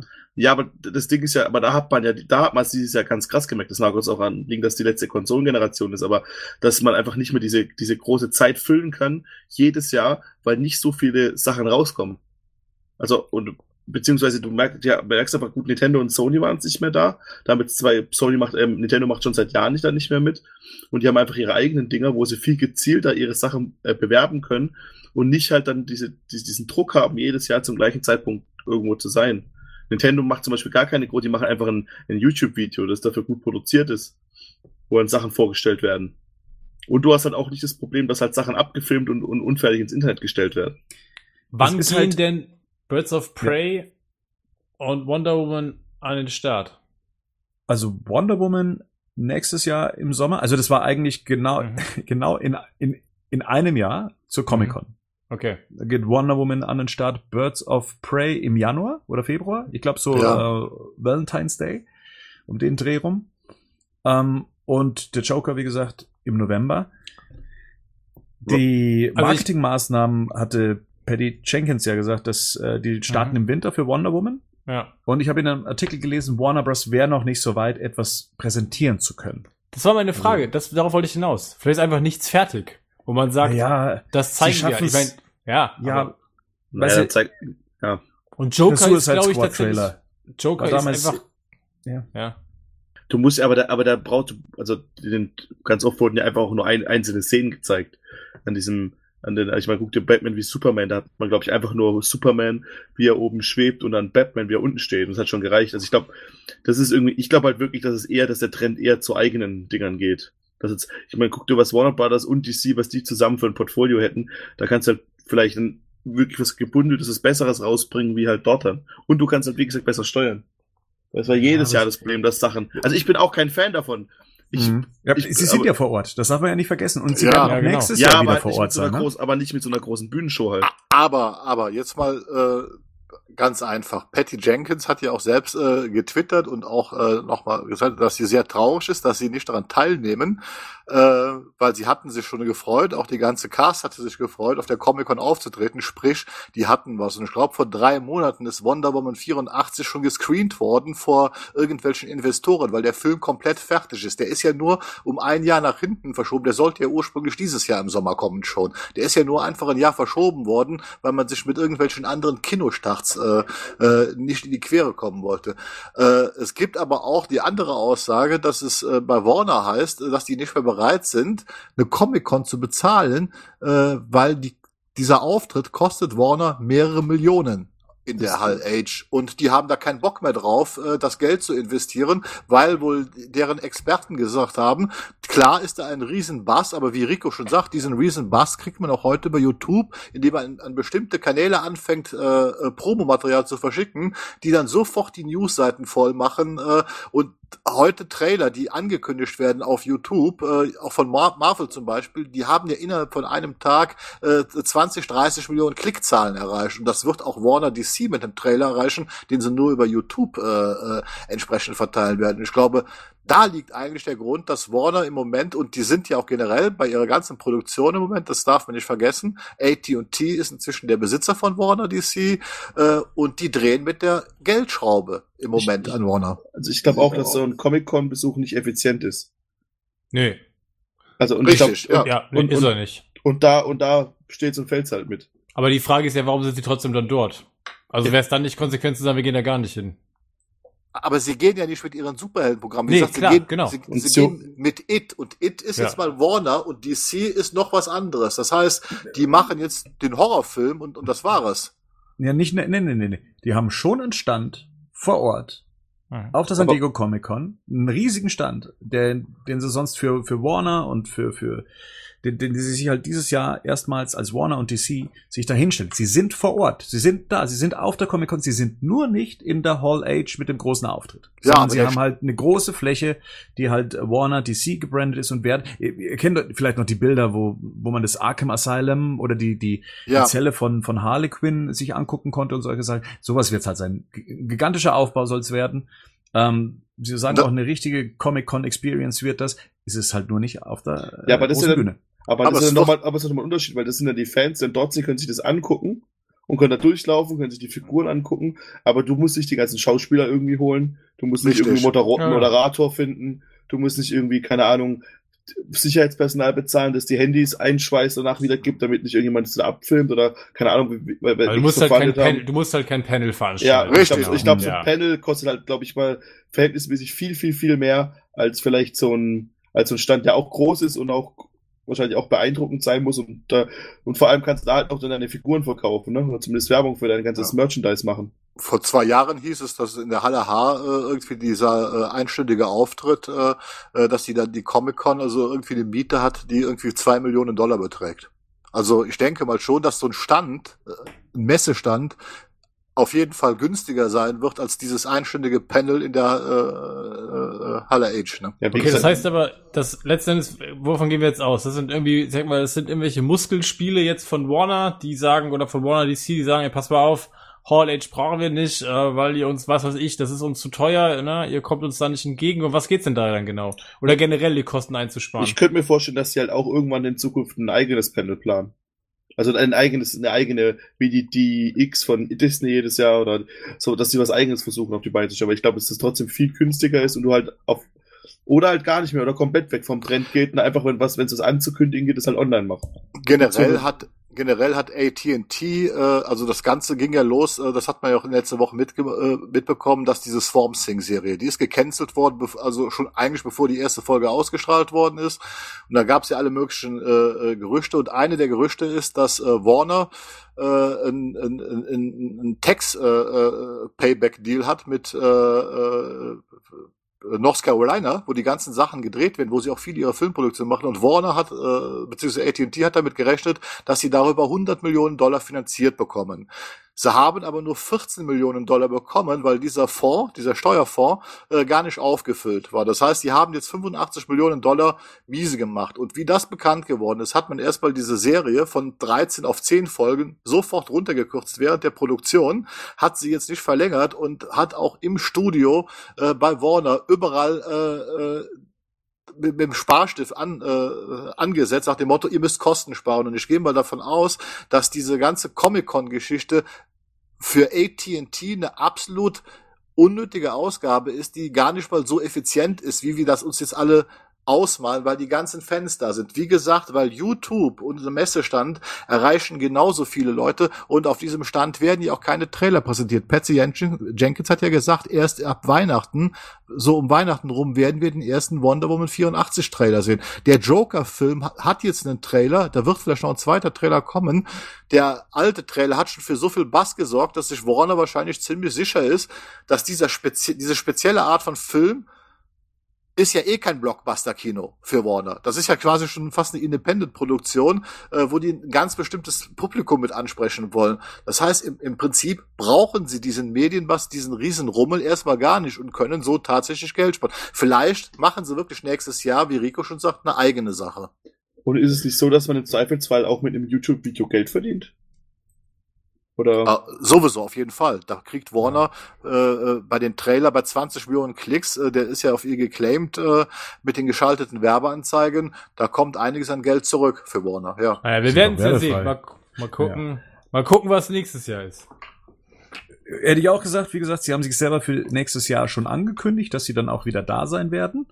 Ähm, also klingt's erstmal nach einer einmaligen Geschichte, aber ja, bis dahin läuft noch ziemlich viel ähm, Wasser Aber- den Gotham River runter. Wir kommen zum nächsten Thema und zwar Gerd, du hast endlich Batman in 4K vorliegen als UHD. Du hast es dir bei Amazon Spanien ähm, bestellt, ne? Nein, Amazon Nein. England. Ich hatte, äh, Ui. nachdem du mir den Tipp gegeben hattest, dass England früher ausliefert, hat ich Spanien storniert und äh, England bestellt. Und das war sehr witzig. Das hattest du mir irgendwie sonntags geschrieben. Da habe ich die Bestellung storniert. Äh, ja, und drei Tage später war halt äh, äh, die englische Lieferung schon da. Und die Spani spanischen werden wohl jetzt erst ausgeliefert, also verschickt. Ja, äh, zwar Batman und Batman Returns und äh, über iTunes Deutschland habe ich mir dann nochmal das komplette 4K-Paket gekauft, weil das gün- günstiger war als die Einzelfilme, damit ich halt auch Batman Forever und Batman und Robin äh, in 4K begutachten konnte. Jetzt waren ja die Cover von den UHDs ja sehr umstritten. Das sind diese weißen Covers neu, neu zusammen gefotoshoppt. Ähm, bei manchen Video-Reviews hat man gesehen, ja, die sind so mit so einem Metallic-Effekt veredelt worden. Ist das äh, bei der britischen Variante auch der Fall? Ja, da ist ein Schuber drum, das hat so äh, diesen Metallic-Druck, also ist einfach so eine Folie, eine Metallic-Folie. Dadurch sehen sie äh, minimal besser aus. Sie sind trotzdem furchtbar. Also wie gesagt, dieses äh, schreckliche Design äh, können die nicht äh, verbergen, aber zumindest durch diesen Metallic-Effekt sieht es ein klein bisschen edler aus, als wenn man dann, wenn man halt dann die Disc rausnimmt, äh, diese Box, ne, und dann hat man halt wirklich dieses Weiß und das sieht einfach nur hässlich aus, ja. So, aus England heißt, äh, du hast auf jeden Fall ja die englische Tonspur drauf, aber auch die deutsche Tonspur ist mit drauf. Ist eine internationale Disc. Es ist definitiv eine Weltdisk. Also das ist äh, für die ganze Welt produziert worden äh, und ähm, ja, deswegen ist auch der deutsche Ton drauf. Allerdings nur äh, bei den ersten beiden äh, in Dolby Digital 2.0 und ich glaube auch bei iTunes ist Batman Forever und Batman und Robin auch nur in äh, äh, 2.0. Es liegt auch eine Blu-ray bei Ja, das ist eine Blu-ray dabei. und die Äh. basiert auf dem neuen Master. Richtig, die basiert auf dem neuen Master. Was dann so viel heißt, auch selbst wenn jetzt jemand keinen 4K-Player zu Hause hat oder einen UHD-Player, er hat immerhin eine Blu-ray, die davon profitiert, es, ich greife dir jetzt mal da so ein bisschen vor, oder ich, ich hoffe es zumindest, äh, von einem besseren Bild ähm, profitiert, Jein. als es bisher bei der Blu-ray der Fall war. Nein, okay. bev bevor ich jetzt hier äh, groß, also ich, ich habe gerade äh, einen Artikel geschrieben, der muss noch lektoriert werden, ein Review, ich sag mal uneingeschränkt empfehlen, kann ich für Leute, die UHD-Equipment besitzen, also sprich 4K-Fernseher, 4K-Player, kann ich die UHDs auf jeden Fall empfehlen, weil so hat man die Filme dieser Qualität Besser kann man die nicht mehr sehen.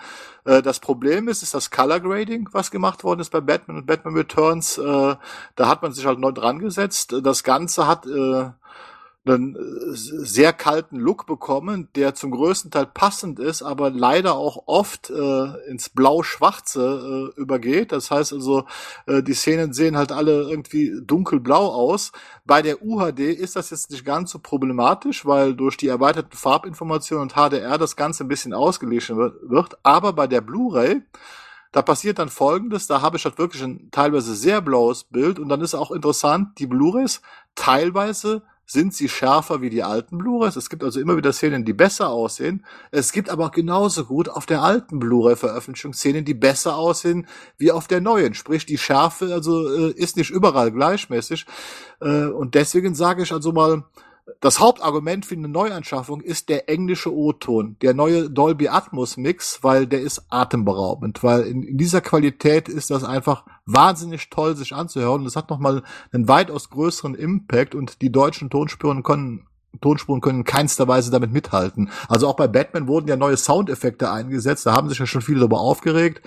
Die sind sehr passend und gerade bei Batman, also dieses Zusammenspiel äh, mit äh, Danny Elfmans Musik äh, in diesem Dolby Atmos Mix und man hört dieses Orchester, das da wirklich das ganze Wohnzimmer schallt, äh, äh, das ist atemberaubend. Und allein deswegen würde ich schon einen Neukauf empfehlen, wenn ich eine entsprechende Soundanlage zu Hause habe. Alle anderen sollten sich das anschauen. Also ich verweise auch auf Capsaholic Screenshots, weil ich selbst kann die leider nicht erstellen. Das ist technisch sehr aufwendig bei UAD. Äh, die sollten sich ein Bild machen, aber da gibt es keinen zwingenden Grund jetzt, äh, vor allen Dingen, wenn ich nur den deutschen Ton höre, wenn ich nur Synchro höre, weil der deutsche Ton, der stinkt einfach ab in 2.0. Der ist muffig, der ist, äh, der klingt nicht besonders toll. Äh, also wenn ich da die alten Disc habe, dann kann ich unter Umständen, könnte ich mich dafür entscheiden, dann reichen mir die alten Discs. Auch das ganze Bonusmaterial von den alten Discs ist auch wieder übernommen worden. Sprich, also auch die äh, Dokus sind die gleichen, die drauf waren, da Shadow of the Bed. Das heißt also, die Leute hätten da jetzt keinen Minderwert. Aber die neue Tonmischung für die O-Tonspuren, die ist klasse. Auf jeden mhm. Fall ist eigentlich bei den Bonusmaterial hat sich ja größtenteils nichts geändert. Äh, was ich nur gesehen habe bei iTunes, ähm, bei den 4K-Versionen, da ist die Comic-Adaption von Tim Burtons Batman mit dabei zum Durchklicken. Ähm, ist auf der Disk wahrscheinlich nicht der Fall, oder? Doch, die ist auch ist drauf. Ich habe noch nicht, ich habe noch nicht angeklickt, aber es ist, steht auf jeden Fall als Bonusmaterial mit dabei. Mhm. Ja, aber ich habe es noch nicht ausprobiert. Ich müsste es nochmal nachgucken, weil ich hatte mich jetzt gerade auch beim Bonusmaterial nur äh, äh, an anhand des äh, Inlays äh, bisschen orientiert und hat dann das Bonusmaterial einfach bei iTunes nochmal durchgesäppt, weil das halt schneller ging, ne, als jetzt nochmal die ganzen Discs zu wechseln. Ne? Aber okay. steht auch drauf. Ja, Hast du auch einen Vergleich zur neuen iTunes 4K-Version oder hast du dir nur Batman Forever und Batman und Robin ergänzend geholt? Ich habe ja auch Batman und Batman Returns nochmal als 4K-Version und da kann ich sagen, äh, die iTunes-Streams äh, haben nicht ganz die Qualität äh, des UHD, der UHD-Disc. Ähm, äh, bei den iTunes-Streams ist bei allen vier Filmen nochmal die Neuser eingesetzt worden. Das Bild ist bei allen vier Filmen etwas weicher als auf der Blu-ray. Das liegt halt einfach daran, dass man halt äh, das entrauscht hat, um halt die Streams relativ klein zu halten. Äh, vom HDR-Bild sind die aber identisch. Sprich, also das neue Color Grading ist jetzt auch bei den iTunes-Streams. Wobei ich hier noch sagen muss, dass Batman und Robin und Batman Forever teilweise mit sehr viel Artefaktbildung zu kämpfen haben, weil Joel Schumachers Filme waren ja schon immer bunt. Äh, dank des neuen Gradings sind sie jetzt noch bunter und da merkt man ganz einfach, dass die Streams da in die Knie gehen. Das heißt, ich habe da sehr oft äh, bei extremen Farbverläufen äh, sehe ich Blockartefakte und teilweise auch, äh, äh, dass die Farbverläufe einfach verschmieren. Das bekommen die Streams nicht ganz so transportiert wie auf der Disk. Okay. Ähm, du hast ja auch schon mal gesagt, hier Batman Returns würde noch besser aussehen als äh, Batman 89. Äh, kann ja mitunter auch daran liegen, Batman ähm, 89 ist ja auch ein bisschen weicher gefilmt worden und ähm, richtig, richtig, ja. ja. Also, Nein, man, merkt, ja. man merkt einfach, dass äh, zwei Jahre später, dass äh, Burton halt mehr Geld hatte für Batman Returns äh, und dass sie auch mit besserem Equipment gedreht haben mit der Ausstattung. Das sieht man auch an an, an dem Batman-Kostüm, an der Batman-Haube. Bei Batman waren die Gussformen wohl ja wohl noch nicht so ganz ausgereift. Das heißt, diese Batman-Haube hat immer Dellen, wenn man den in Großaufnahme sieht. Und bei mhm. Batman Returns sieht man, dass diese Maske absolut glatt gezogen ist. Ne? Also äh, da sieht man auch keine Gussnähte mehr. Die sieht man halt bei Batman noch. Ne? Ja, ich mochte die aber immer, ne? Die hat, das hat das Ganze irgendwie so handmade gemacht. Ja, natürlich, ähm, ja. Hast du sonst noch irgendwie Nachteile bemerkt? Das heißt ja oft, hey, ich mag eigentlich gar keinen allzu hochauflösenden Film, weil da entdecke ich Falten und, und Special Effects, die ich äh, so nicht sehen wollte, sei es Schnüre, sei es Matte Paintings und so weiter. Fällt das jetzt noch krasser auf oder verspielt sich das eh? Nein, man hat ja schon auf der alten Blu-ray teilweise die Effekte sehen können. Auf der UHD-Disc fällt jetzt wirklich jeder Effekt auf. Also äh, bei der UHD-Disc, äh, da sieht man also auch immer wieder Drahtseile und so weiter äh, im Bild. Das heißt, diese höhere Auflösung, diese höhere Schärfe macht jeden Fehler gnadenlos sichtbar. Wir haben ja auch am Anfang von Batman 89 diese berühmte Aufnahme von oben, wo dieser Zeichentrick-Effekt Batman, wie auf dem auf diesem Dach da steht und äh, ins ins Licht geht. Und jetzt auf der alten Blu-ray sieht man das zwar auch schon, aber jetzt auf der UAD, äh, das sieht aus wie so ein so ein schwarzes animiertes Zeichentrick-Cape, äh, was sich bewegt und es fällt auch auf. Man sieht am Ende, wenn der Joker in die Tiefe stürzt, das ist ja auch ein Zeichentrick-Effekt, das sieht man jetzt also wirklich in jedem Detail, also dass das teilweise auch schlecht getrickst ist, aber das ändert nichts daran, dass diese Filme halt, äh, äh, also die beiden Filme eine ganz eigene Stimmung äh, aufbauen und das machen die auch heute noch. Äh, äh, also ich war da auf jeden Fall bei diesen beiden Filmen äh, innerhalb kürzester Zeit wieder drin und mir hat's auch gefallen, dass man teilweise jetzt äh, im Hintergrund so viele Details gesehen hat, weil das Ganze auch ein bisschen heller ist und, und, und, und so weiter, da sieht man erstmal, wie viel Mühe die sich mit diesen Filmen gemacht haben, ne? was da für eine Arbeit hintersteckt. Also das ist schon grandios. Ja. Also ich warte ja immer noch auf ein iTunes-Upgrade. Ähm, Wer es auf batmannews.de gelesen hat, das ist ja leider nicht passiert, obwohl das ja eigentlich so das Prinzip ist, wenn man bei Apple eben mal Filme gekauft hat und es liegt da mal ein 4K-Master dann vor, dann wird es automatisch geupgradet. Äh, Warner war ja so schlau, den Film einfach mal kurzzeitig aus dem Store zu nehmen und mit einer neuen Artikelnummer reinzustellen und somit gab es kein automatisches Upgrade. Apple sagt, sie können da nichts machen, das, da muss Warner agieren. Ich habe zumindest Warner angeschrieben über verschiedene Quellen. Mal gucken, ob sich da was tut. Äh, das scheint weltweit ein bisschen ein Problem zu sein. Äh, die Amerikaner haben ihre HD-Version verloren. Die einen hatten kein Bonusmaterial mehr. In äh, Kroatien ist ein ähnlicher Fall wie hier in Deutschland. In UK gab es dann auf einmal ein paar Filme nicht mehr. Aber da war schon ein riesiger Wurm drin. Und ähm, bin gespannt, wie lange es dauert, bis sich das dann auch regelt. Bin ja nicht so hart hier wie äh, Rico, der sich dann die Filme trotzdem nochmal neu kauft bei iTunes. Na wa? 20 Euro. Sag mal. Hey. Als Batman-Film kann man sich auch zweimal kaufen. Ich wollte gerade sagen, wenn ich jetzt also wirklich äh, äh, vom Preis her gehe, ne, dann sollte jeder, der die Filme schon hat und jetzt nur die Streams kauft, also äh, für, für, für, für das Geld äh, mit dem ganzen Bonusmaterial, äh, ist, ist auf jeden Fall ein Neukauf wert. Ne? Also, was mich halt, ja, das, was, was tatsächlich halt ein bisschen nervig ist, das was ja halt zweimal dann, okay, dann von mir aus, dann macht nicht, dann macht hier kein, ähm, dann schenkt sie nicht oder macht nicht das gratis Upgrade mit den ganzen Features, okay, von mir aus geschenkt, aber dann gibt wenigstens die Möglichkeit zum Upgraden oder sowas. Und macht nicht solche komischen Hintertür-Deals, wo ihr irgendwelche Filme aus dem Sortiment nimmt und mit neue Artikel nochmal reinmacht. Also das ist halt eher, das ist so ein bisschen, ja, also wenn es jetzt die, wenn es jetzt die, wenn es das gang und gäbe bei, auch bei Apple TV wird, dann, dann kaufe ich mir da auch keine Filme mehr. Weil ich finde, man sollte halt irgendwann mal von dem Gedanken vielleicht wegkommen, da vielleicht jedes, dass man sich alle halbe Jahre oder alle paar Jahre sich alles nochmal neu kaufen muss. Wisst ihr was?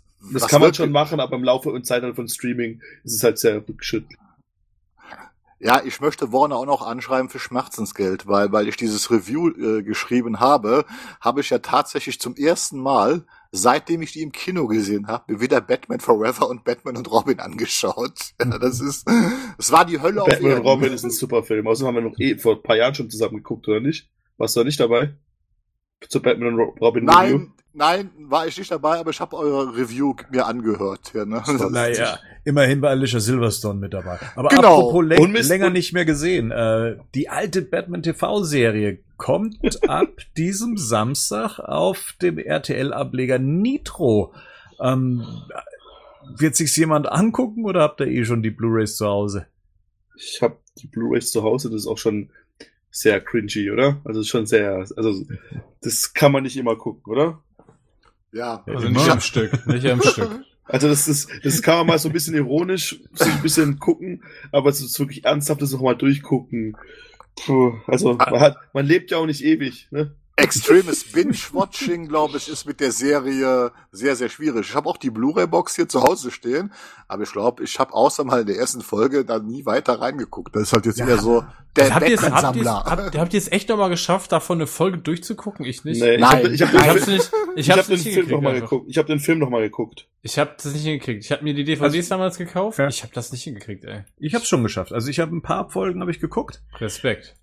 Ähm, Egghead. Ich, Boah, frag mich nicht, was, was es für Folgen waren. Du bist ja Aber, auch der Bettcomputer, ne? Du, du ziehst dir das rein, ja. Ich glaube, ich habe mir sogar die erste Staffel gegeben. Ähm, ich würde halt nur gerne mal die komplette Serie sehen, weil ich kann mir irgendwie nicht vorstellen, dass ich jede Folge gesehen hätte. Damals auf Sat 1. Und ja. ehrlich gesagt lief das ja auch schon lange nicht mehr im Free TV. Ähm, aber die hat mich halt damals auch schon sehr lange begleitet, ne? Damals ja. so, als, als Batman 89 ins Kino kam, kam halt gleichzeitig auch die Serie und das war halt der einzige Batman, den man sich nach Hause holen konnte. Aber wär's dann nicht, also bevor du das guckst, würdest du nicht lieber die Animated Series nochmal durchgucken? Oh, es gäbe so viel zu gucken. Wie ja, zum Beispiel, eben, eben. wie zum Beispiel Hush. ne, gab's äh, ja jetzt einen Trailer und die ersten Ausschnitte, die Animationsverfilmung von dem Klassiker. So, und es ist halt so, wie wir es schon vermutet haben, es ist halt jetzt nicht der Jim Lee-Style, ne? Es ist halt, es gehört halt zum ähm, bisherigen Animated-Universum dazu, ne? Ja. Ja. Also, es- Also es sieht so aus, ne? Also aber man hat halt, aber man hat halt Batmans Kostüm wenigstens ein bisschen angepasst. Er hat jetzt ein blaues Kostüm und kein schwarzes mehr. Niemand- Ja. Interessiert niemand? Ja, also ich, ich bin ja großer Hush-Fan. Wir haben ja auch schon mal gesagt, Hush gehört mit zu den Klassikern, zu den modernen und ähm, da warten viele drauf. Ich hätte mir halt gerne irgendwie eine Verfilmung gewünscht, die nicht in diesem Universum spielt, Ja. sondern dass das auch wieder so eine äh, Dark Knight Returns Verfilmung wird, die so ihr eigenes Universum hat und sowas und nicht wieder so ja halb integriert wird in so ein Animated Universe, was halt eben auch so ein paar Sachen mit sich bringt. Äh, der kommt drauf an, wie sie es machen, ne? Aber wird er jetzt zweiteilig oder ist das nur ein Film? Da steht nix von Part 1 und 2. Genau, also 122, äh, eine Stunde und 22 Minuten müssen ausreichen für die Dann Story. habe ich eher Bedenken, dass das äh, ein Problem Naja, werden das, wird. das ist halt die Frage. Ich habe den Comic jetzt nicht, ich habe den aber hier, glaube ich, sogar. Ich habe den jetzt nicht gelesen, aber ist es vielleicht nicht das, wäre es vielleicht zu komplex oder vielleicht nicht zu komplex, um da einen kompletten Film daraus zu machen? Er hat es immerhin auf zwei Bände geschafft, ne, in der deutschen Film. Ja, das meine ich, aber das, das sind, also, du wisst ja selber, wie, wie schwierig das, oder wie schwierig sich man tut, wenn man sowas genau umsetzen will. Und zum Beispiel haben sie es ja gut gemacht mit hier Death of Superman. Und das ist, das ist ja die gleiche, das gleiche Studio und halt auch im gleichen Universum spielt es. Ne? Ja, aber da waren Also- die zwei Teile auch notwendig, weil der erste war ja mit 75 Minuten, der erste Versuch ist ja daneben gegangen. Äh, und hier hat man sich zumindest die Zeit genommen, da zwei Filme draus zu machen, um die ganze Geschichte auch ein bisschen atmen zu lassen. Und bei Hush denke ich mal, ja, ich weiß es ja, ich weiß ja nicht, wie das Drehbuch aussieht, aber ich habe da einfach die Befürchtung, das ist schon eine komplexe Story, aber wenn man die dann wieder auf 80 Minuten, also ich sag mal, ziehen wir mal Vor- und Abspann ab, äh, wenn man das da zusammenquetscht, äh, da habe ich halt wieder so Befürchtungen, äh, äh, dass sie das dann arg zusammenstutzen müssen. Aber Wobei- abwarten. Also, Ja, ich meine, Hasch ist jetzt mein letzter, meine letzte Lektüre von Hasch ist schon ein bisschen her. Aber Hasch ist jetzt ja als Geschichte nicht komplex, oder? das, Hasch, das, ist einfach, hinaus. Das ist, Hasch ist einfach voll. Also das meine ich jetzt nicht im negativen Sinne, aber Hasch ist im Prinzip so eine All-Star-Parade. Da kommt im Gefühlt alles vor, was irgendwie das Fanherz sich wünscht. Man muss halt zugeben, auch die, Sto die Story ist gut geschrieben, keine Frage. Das ist äh, Jeff Lüb, das, der liefert immer auf Punkt ab. Aber Hasch ist aus meiner Sicht deswegen Klassiker geworden, weil es halt von Jim Lee gezeichnet worden ist. So, das macht aus meiner Sicht Hasch aus. Und ich glaube, das erste, was dir zu Hasch jeder sagen wird, ist Jim Lee. Hm. So. Ja, da geht es viel um Ästhetik und um Und den dann- Stil. Und bisher haben sie es ja immer ganz gut geschafft, solche, solche Geschichten einzubauen, in dieses be- bestehende Universum.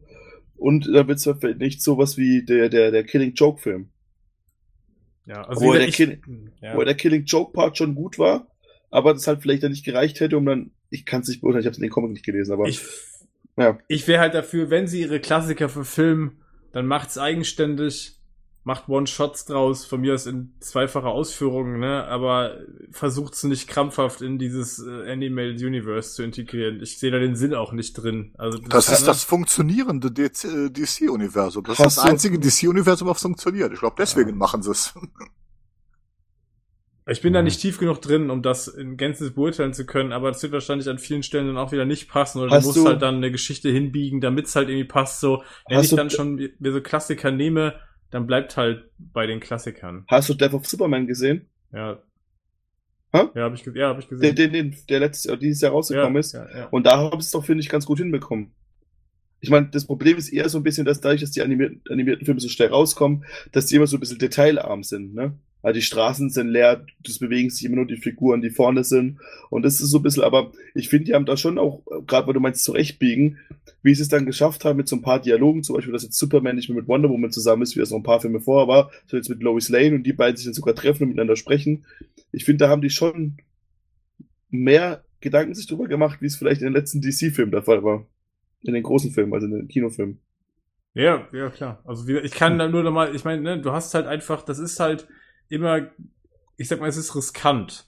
Du hast halt Leute, die lieben diesen Klassiker und würden, wollen eine verfilmte Version davon sehen und dann musst du es halt hier und da anpassen und nicht immer lä lässt sich vielleicht so gut auflösen wie jetzt mit der Wonder Woman Geschichte, wobei ich auch das in dem Film, ich habe die davor nicht gesehen, von daher war es für mich so, ja okay, nehme ich jetzt zur Kenntnis, ist für mich aber auch schon halt ein bisschen irgendwie naja, ich will nicht sagen, ist schon ein Stück weit erzwungen und ist hingebogen. Ne? Auch wenn es in dem Film, weil es in dem Film auch keine größere Relevanz jetzt hat. So, wichtig ist dann nur, dass er am Ende halt irgendwie Lois Lane die Person ist, äh, mit der er dann irgendwie zusammen ist. Aber auch das ähm, Ja, ich jetzt nicht ganz unkritisch. Aber wie gesagt, wenn du meintest, dass es so ein, so ein All-Star-Ding eh schon ist, Ja. und da, die Figuren sind ja schon etabliert in diesem Universum. Also, Ja.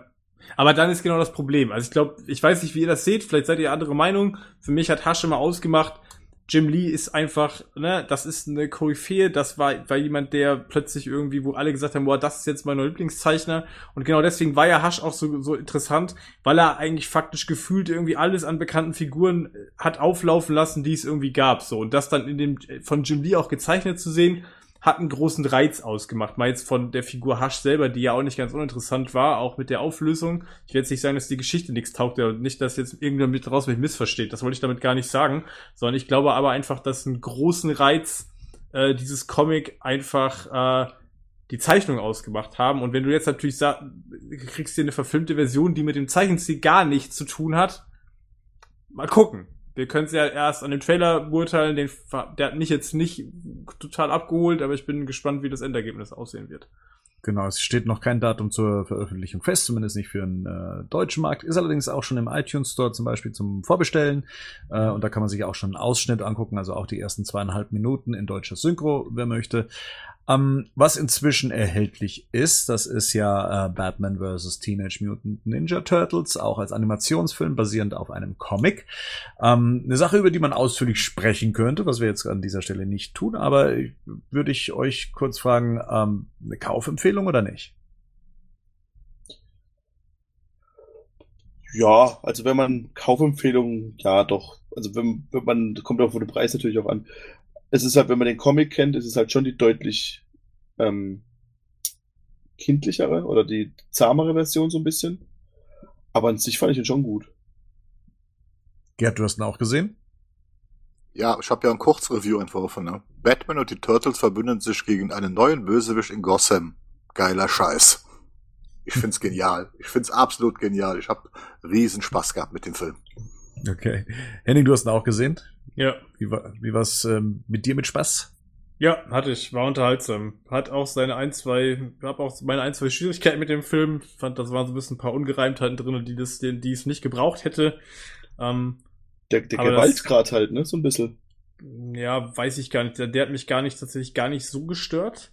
Ähm, ging mir eher so ein bisschen um diesen, ich nenne es mal losen Handlungsrahmen. Ich würde es doch nicht mal Story nennen. aber ne, ähm, will ich jetzt gar nicht zu tief drauf eingehen, aber die Story ist äh, insgesamt so dünn, ähm, die geht auf ein Kaugummipapier. Also, ne, das muss Es- nicht immer das muss nicht immer schlecht sein. Es ist kein Fall- Arthouse. Ja, das erwarte ich auch gar nicht unbedingt, aber selbst die Story auf dem Kaugummipapier dürfte in sich schlüssiger sein als das, was ich da gesehen habe. Nichtsdestotrotz, das soll gar keine Manöverkritik an dem Film werden. Ich hab, fand den echt unterhaltsam, die Interaktion zwischen den Figuren. Ich fand auch die Interaktion zwischen den Turtles und Batman, das fand ich überragend gut. Da sind überragende Szenen drin. Ich fand auch, tatsächlich haben sie sich extrem Mühe gegeben, auch beiden Franchises ein Stück gerecht zu werden. Ich fand, es war auch eine nette Anspielung auch auf den 90er Turtles Realfilm drinne. Auch da so ein, zwei Szenen, die sind ganz eindeutig an dem Film orientiert, was ich äh, sehr schön fand. Auch musikalisch orientieren sie sich daran, das fand ich auch schön. Äh, insgesamt, ich glaube schon, dass man den auf jeden Fall, also wer mit Batman und Turtles was anfangen kann oder vielleicht Fan ist oder wie äh, zumindest ja Bernd und ich hier äh, fanseitig damit aufgewachsen sind, äh, ich glaube, den kann man, dann kann man den Film, glaube ich, bedenkenlos empfehlen. Bernd, hast Sehr du ihn denn gesehen jetzt mittlerweile? Ich habe auch gesehen ähm, Ja. und ich finde, alle drei Meinungen haben ähm, ihre Berechtigung. Ich, überall erkenne ich mich so ein bisschen wieder. Ähm, ich bin nicht so hundertprozentig überzeugt von dem Film. Ja. Ähm, hat, äh, ich, auch weil ich Comic gelesen habe und ich da auch Unterschiede sehe, wo ich sage, hey, bitte, warum habt ihr denn darauf verzichtet? Das wäre vielleicht so wichtig gewesen für diesen Film. Ähm, Ja. Aber er hat Spaß gemacht. Er hat mich auch unterhalten, aber ähm, mit Schwankungen. Und ähm, man sieht, man kann drüber sprechen, also wir sollten drüber sprechen. Lasst uns drüber sprechen. Lasst uns eine Review zu Batman vs. Teenage Mutant Ninja Turtles machen. Ähm, genau. Das heißt, äh, das wäre vielleicht ein Thema für eine weitere Ausgabe. Ich danke in die Runde, ich danke in die Nacht. Ich sag vielen Dank, dass ihr mit dabei wart. Auch vielen Dank an die Hörer, dass ihr zugehört habt. Ähm, und wir sagen, wir hören uns demnächst wieder. Bis dahin. Bis ciao, ciao. bald. Tschüss. Bis bald. Ciao.